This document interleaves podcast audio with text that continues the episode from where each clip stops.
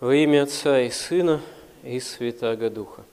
Каждому человеку свойственно стремиться к такому образу жизни, который кажется самому человеку наиболее удобным, как еще есть понятие комфортным. Но христианину должно быть свойственно стремиться э, к такому образу жизни, который был бы благим, то есть спасительным по отношению к жизни вечной, к Царству Небесному, ко Христу, Спасителю, ко Христу именно как истине, которая во Христе очевидным для верующего человека образом воплощается, воплотилась ради нашего спасения.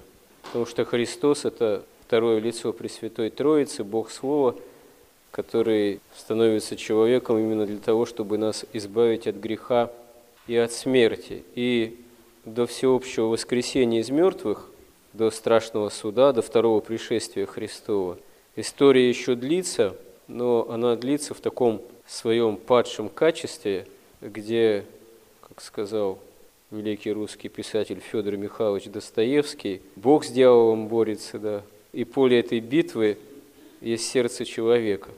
То есть э, христианин, мы должны стремиться именно к внутреннему миру, к свободе от греха.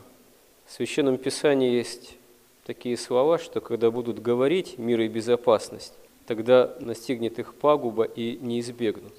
Ну, потому что Новый Завет и вообще вся Библия имеют такой смысл еще и эсхатологический, то есть Новый Завет свидетельствует о том, что вот эта история человеческого рода, которая берет начало с грехопадения Адама и Евы, она конечна пред вторым пришествием Христовым и всеобщим воскресением из мертвых и раскрытием уже иных условий бытия, где не будет ни греха, ни смерти, ни страдания.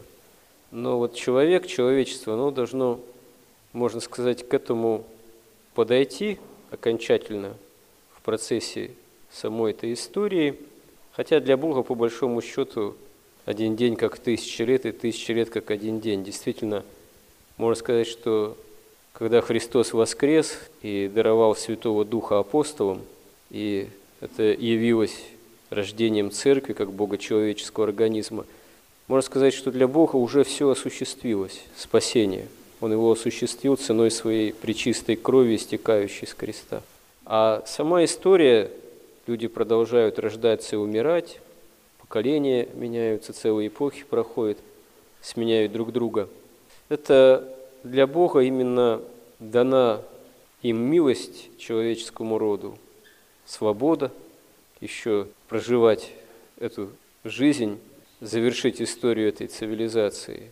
Именно потому, что Бог не отнимает свободу от человека. И действительно вся эта история христианская, это история, можно сказать, выбора самого человека, каждого народа по отношению ко Христу, уже воплотившемуся, уже воскресшему. И человек, конечно, в своей земной жизни, он, можно сказать, достаточно ограничен в каких-то вещах, потому что время самой жизни, оно в сравнении, как говорится, с историей человеческого рода всего, это время, оно ограничено несколькими десятками лет максимум. И сама земная жизнь конечная, конечна.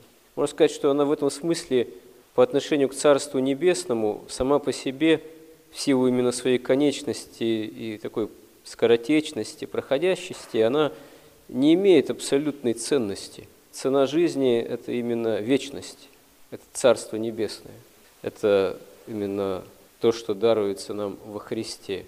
А вне этого вообще-то все бессмысленно оказывается. Если нет воскресения из мертвых, как говорит апостол, то будем есть, пить и веселиться, ибо завтра умрем. То есть тогда смысла-то нет ни в чем в этой скоротечности и проходящести. Все оказывается бессмысленно.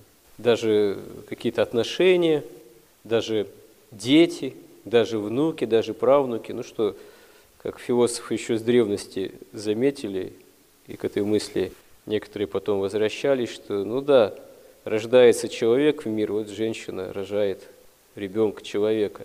Но первый шаг этого младенца еще, ну, этого маленького человека, это и шаг к его смерти. Бессмыслица получается в конечном счете в этом крововращении всего, где смерть и время царят на земле.